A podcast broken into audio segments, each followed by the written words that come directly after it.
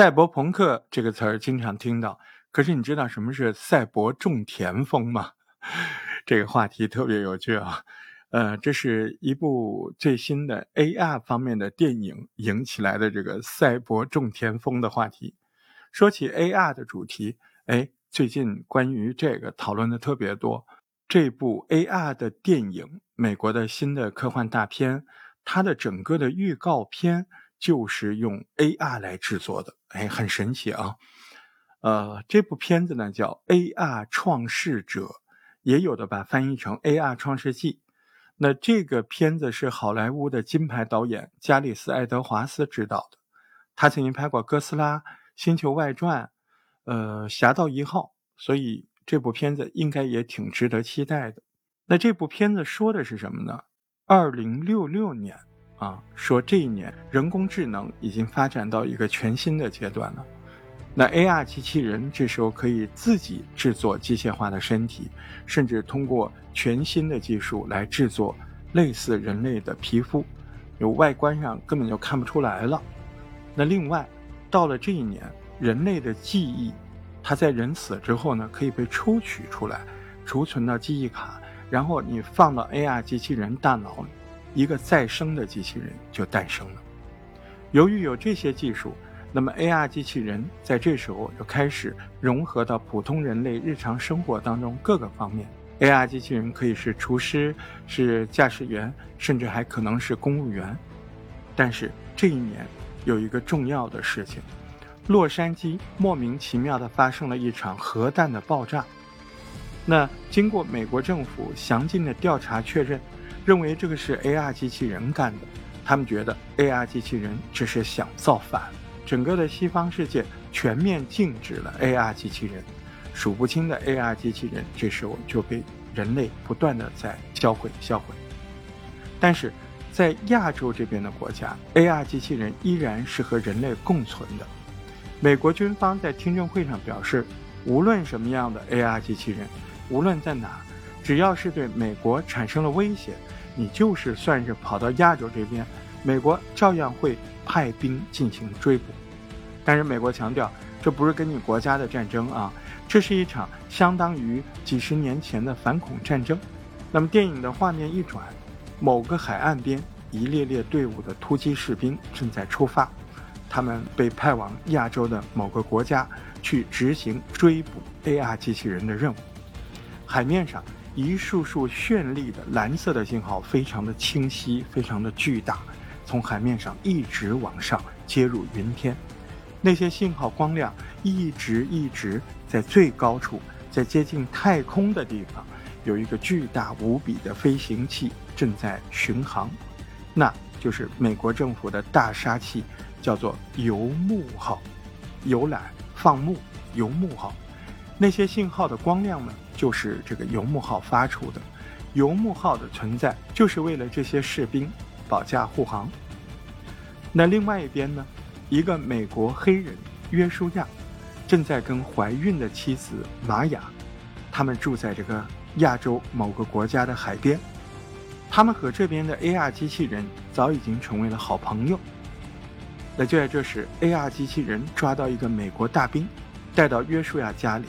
那这意味着他们在这儿跟 AR 机器人的生活的踪迹已经泄露出去了。没错，约书亚就是那个卧底。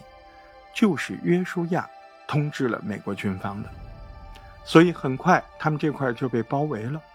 那他们家外面枪声大作，约书亚就说服玛雅跟他一起回美国，但是玛雅就是不肯，他老婆玛雅坚持要跟那些机器人在一块儿，因为在他心里，机器人早已经跟他是亲人。为这个事儿，他甚至拿着枪逼着约书亚也这么做，但是约书亚觉得，毕竟。AR 机器人不是人，不是真实的，而且玛雅肚子里的孩子，她这怀孕嘛，对吧？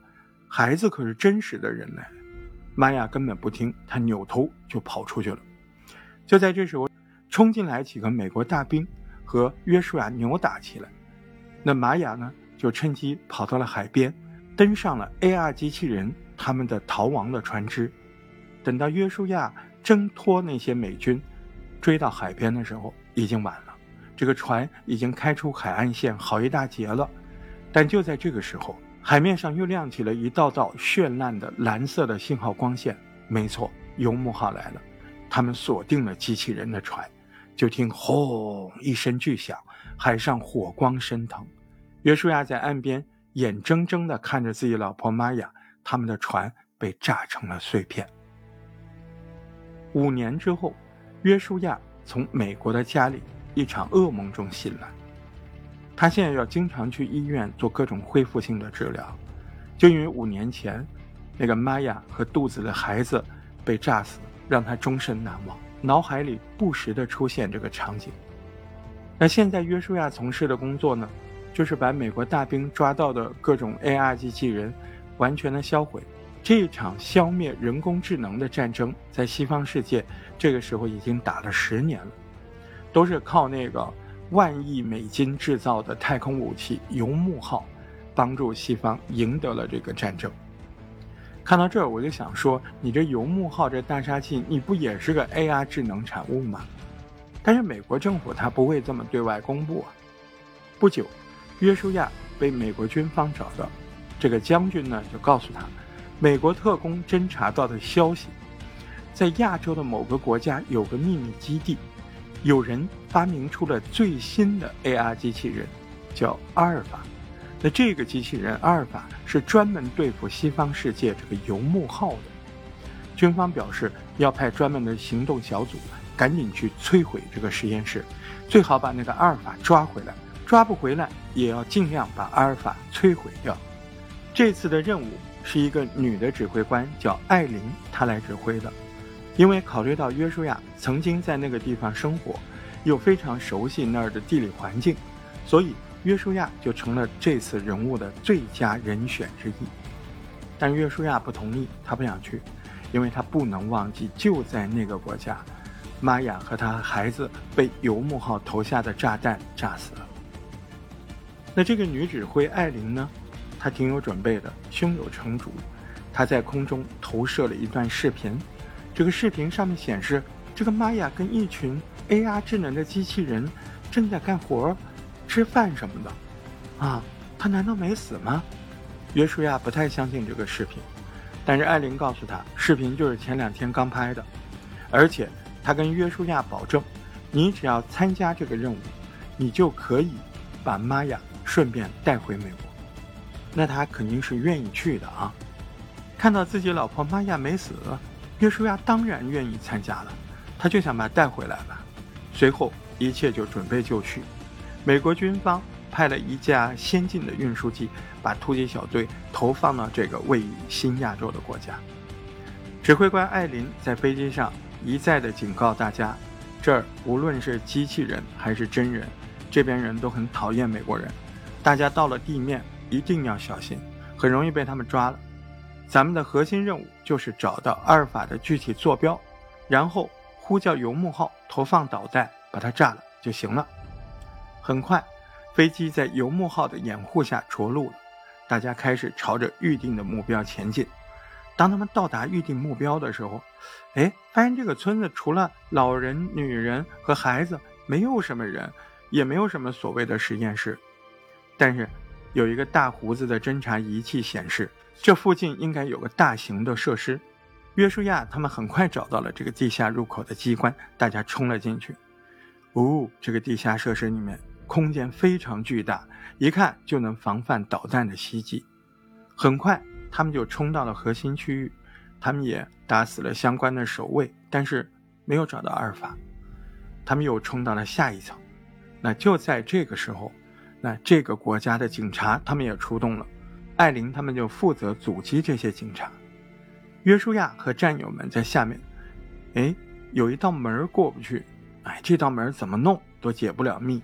后来，一个队员割下了一个实验室员工的脸，才通过了门禁的人脸识别系统，把最后一道门打开。接着，其他人一边安放炸弹，一边阻击实验室的守卫。这个丹尼尔用密码解密器打开了一个非常特别的舱门。约书亚第一个冲进去，哎，他发现怎么这儿像个儿童室啊？它不像实验室啊！这里面放着电视，正在看动画片。哎，大沙发里面坐着个小孩儿。这个是个小男孩还是小女孩呢？哎，头光光的，眼睛大大的，也看不出来。但是约书亚看着这个小孩，一双大眼睛，天真无瑕的看着他。约书亚再仔细一看，哎，这个小孩分明就是个 AR 机器人。就在这一刻，一个女科学家模样的人在背后，唰一枪击倒了约书亚，快速的把门关上了，然后打开了一个通往地面的通道口。他就让小孩赶紧走，他说：“阿尔菲，赶紧走，赶紧走，你去找一个叫渡边的人。”这个小孩应该就叫阿尔菲，这个小孩呢就很听话的赶紧爬了出去，爬到外面的田地一看，外面正在进行一场那是完全不对称的屠杀呀！执行任务的美国士兵正在对着手无寸铁的当地的 AR 机器人也好，民众也好，就这么扫射。过了一会儿，约书亚也爬了出来，他看到这一幕也是心惊胆战。这时候。游牧号开始释放炸弹了，整个片区一片火海，炸得地动山摇。等到约书亚再醒来，他发现自己被炸飞到一艘船上，不远处，哎，站着那个小孩阿尔菲。那个小孩眨着大眼睛，似乎好像是在等着他醒过来。那么两个人们就一起上路了。路上，他们还遇到了炸成重伤的那个丹尼尔。当地的政府军。和 AR 机器人也正在搜捕他们，三个人赶紧躲到农舍里面。不久，约书亚就联系上了艾琳指挥官，他告诉艾琳，这个阿尔法很可能就是阿尔菲。艾琳有点不相信，不过艾琳还是要让约书亚把这个阿尔菲杀掉。艾琳刚说完，他自己那边就被当地政府军给活捉了。那这边，约书亚看着天真无邪的阿尔菲。趴在那小桌子上，认真的在写字儿，他实在没办法下手。算了，他决定先把这阿尔菲带上车离开这儿。正在这时候，机器人警察追过来了，把他们这边包围在农舍里。他就在约书亚觉得无路可逃的时候，机器人警察扔出一颗炸弹。啊，这个时候，小男孩无辜的大眼睛对着车窗外面看了看，哎，这时候一只狗狗跑了过来，狗狗。叼起了手雷，放在机器人警察的脚下，手雷咵就炸了。趁着这个炸弹爆炸，三个人赶紧开着这个黄色的皮卡车，开始了一路的逃亡。当然了，这一路也不容易，半路上那个丹尼尔伤势越来越重，最后就死了。而且这一刻，整个国家都在向约书亚和阿尔菲，啊，发了通缉令抓他们俩。他们两个人通过一个检查站，眼看就要被抓到了。这时候，就看到阿尔菲两只小手合拢在一块，喃喃自语。检查站立刻所有的灯光都熄灭了。趁着乱，约书亚一脚油门就冲出了关口。原来刚才阿尔菲正在利用自己的远程操控能力，成功的把检查站电源瞬间都关闭了，这才让他们得以逃脱。约书亚这才知道，这个阿尔菲他竟然有这么大的本事。中途，他们来到约书亚以前卧底认识的一个朋友班农这边。这个瘦瘦高高的小胡子，他是开生产机器人的这种工厂的。他把阿尔菲大致的检查了一下，这不检查不要紧，这一检查把这班农吓了一大跳，因为这个阿尔菲可是他一生当中见过的最惊讶的事情。他见过无数的 AR 机器人，但是这样的他没见过。他告诉约书亚。他说：“阿尔菲这个机器人，它是可以生长的，它还可以控制事物。他的这个最终成长目标，就是从任何地方都能远程控制所有的技术设备，甚至包括游牧号，绝对都可以。”这个时候，机器人警察又冲了过来，一番厮打之后，他们再次逃亡，逃到海边，终于他们遇到了机器人的头领，就是那个科学家说的渡边。他们找到渡边了。正要开心的时候，约书亚眼前一黑，渡边的手下一棍子把约书亚敲晕了。第二天，约书亚醒来的时候，发现自己被关在铁栅栏里。那渡边呢，在铁栅栏这边告诉他一个惊天的秘密：洛杉矶那个核爆炸代码不是 AR 机器人干的，是军方的工作人员工作失误造成的。现在他们把所有错误都让 AR 机器人来背锅，AR 机器人完全是被冤枉的。渡边说，AR 机器人从来不攻击人类，他们只是想和人类友好的相处，大家一起生活在地球上。那这么一听，约书亚就很难过，心里很痛。就在这时候，监测信号显示游牧号又过来了，人群一阵慌乱。约书亚趁机让阿尔菲把自己放了出来。渡边看见约书亚逃了出来，就开枪射击他。约书亚纵身跳入水中，躲在那个船底下潜伏着，跟着船。这艘船来到一个非常隐秘的地方。哎呦，这镜头太漂亮了！这里好像是一个世外桃源，在这儿，AR 机器人还有人类，大家完美的生活在一块儿。渡边对于阿尔菲被创造出来的目的很清楚，所以呢，他就希望阿尔菲在这儿世外桃源一样，能够让他安安全全的长大。那约书亚晚上呢就找到了阿尔菲，没想到找到也没用，渡边不是在睡觉充电吗？他睡觉充电的时候也抱着阿尔菲，简直是寸步不离。约书亚胆战心惊地试探着，他关闭了。渡边脖子上一个开关，哎，成功了，他这才把阿尔菲抱走。刚没走几步，这个村庄的预警系统就开始拉响警报了，不是因为约书亚，而是表示美国人又要来这边攻击了。那这时候呢，渡边那边一个机器人找过去了，打开了渡边脖子上的开关，叫醒了渡边，大家就开始准备防御战争，整个村子乱哄哄的。那趁乱。约书亚找到一条小船，他要带着阿尔菲离开这。这场仗打得天昏地暗的，全部村子的，无论是 AR 机器人还是村民，大家很团结，奋力抵抗美国人。阿尔菲在船上看到这些，他决定不走了，他跳下了小船，他和约书亚一起留下来帮助这些人对付美国人。这时候。就看到美国人的战车开进了村庄，到处扫射，AR 机器人的敢死队纷纷往战车上扔定时炸弹，可是你扔一颗你就被打死了。这时候就看到一只猴子找到一个遥控开关，把其中的一辆战车给炸毁了。你看，就是连猴子都看不过眼。艾琳这次派了自杀式的机器人，哎，这种机器人它也没有什么智能，它就是很大一个像炸弹一样。反正跟你跑过来，它就自己引爆。他专门冲进村庄，到处乱炸。渡边他们也没有办法，眼睁睁地看见他们死了好多人。第二个自杀式机器人冲过来的时候，阿尔菲走过去了，他堵住了这个自杀型的机器人，他用意念收复了这个机器人。就在这个时候，阿尔菲被另一个美军士兵开枪打中，倒在地上了。幸好约书亚这时候正好从桥下爬上来。他赶紧抱起了阿尔菲就跑，自杀机器人这时候发生了程序错乱，瞬间就爆炸，把这座桥给炸毁了。渡边开着船带着他们俩来到一座神庙，哎呦，这个场景太好看了！不是说赛博种田吗？这就是赛博种田，就是赛博朋克式的寺庙啊，没有霓虹灯这个元素，赛博朋克式样的寺庙，完全真实的呈现在你的眼前，非常的美。画面非常震撼，那这个庙里的和尚呢，都是 AR 机器人。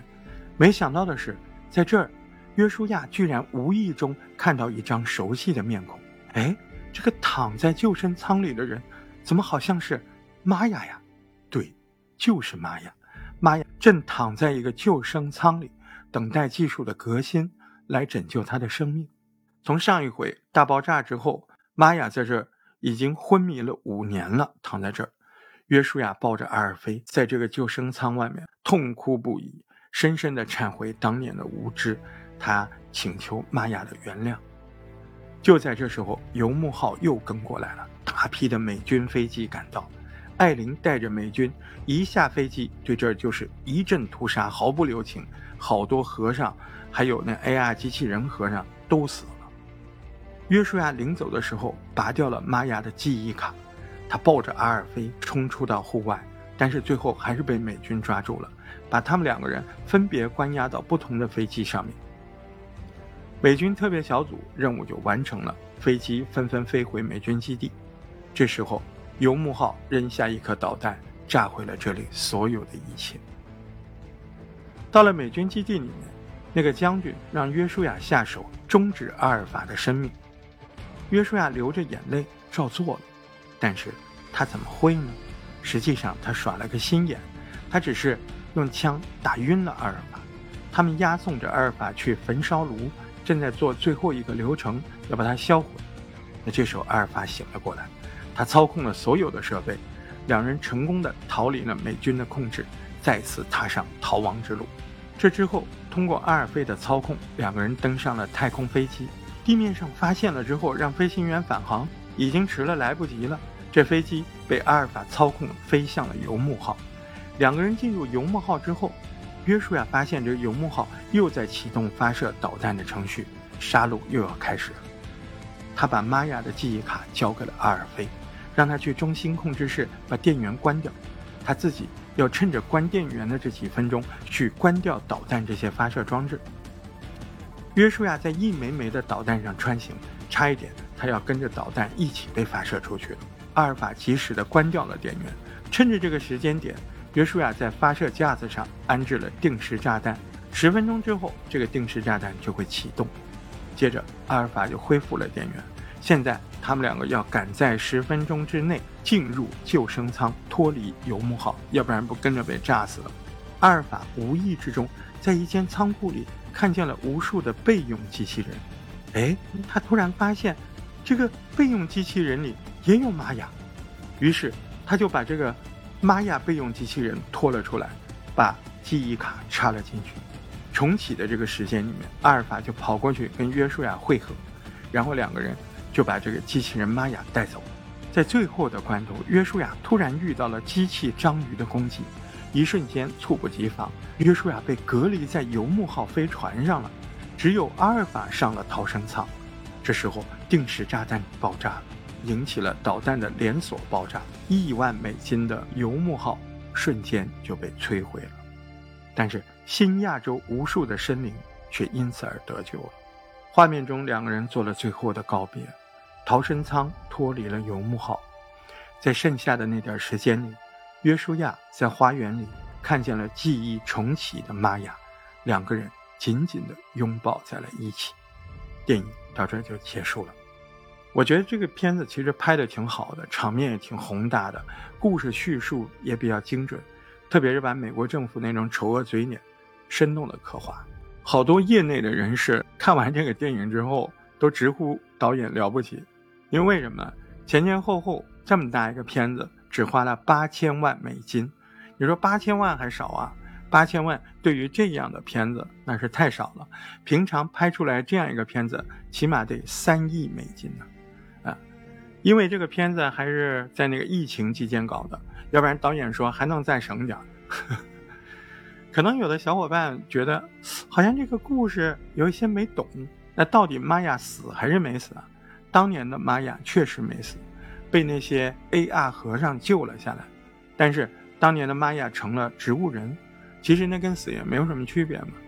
至于美国军方给约书亚看的玛雅的视频，那个是假的，而且阿尔菲看到躺在床上的玛雅的那一刻，有意念告诉他，玛雅就是他的母亲。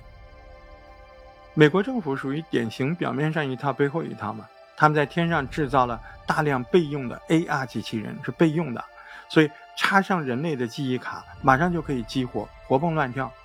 所以，当阿尔菲发现这一切，大为吃惊，而且无意之中找出了玛雅机器人，所以他不就把记忆卡插进去了吗？这才有了结尾，约书亚跟玛雅相拥而死的画面。看了这电影，好多人留言说这部电影有太多影射，哎，有人已经发现了。呃，有人说这部电影里那个洛杉矶核弹爆炸。那不就是影射九幺幺事件吗？也有人觉得电影里面那个反 AR 战争，那就是反恐战争的科技版本呢。电影里面什么新亚洲局部战争，那就是美国跟阿富汗战争的缩影。嗯，反正我看这个电影的时候，最深刻的就是那个赛博朋克风格的寺庙。哎呀，我觉得看到真的好好看呢，经典的赛博朋克元素，但是它没有那个赛博朋克一般的那个霓虹灯元素没有。他把这个赛博朋克元素放在亚洲这种自然的环境里，所以叫赛博种田风嘛。哎呦，太好看了，视觉冲击一流。对，还有那个小孩阿尔菲那个大眼睛，哎，我到后面我都看不出来是男孩还是女孩，但是他那个眼睛非常的清澈透亮，天真无瑕，令人印象非常深刻。怎么说呢？我觉得有时间你还是可以把这个原片看一看，非常值得。那今天的剧说就到这儿了，谢谢你的捧场，让我们下个故事再会。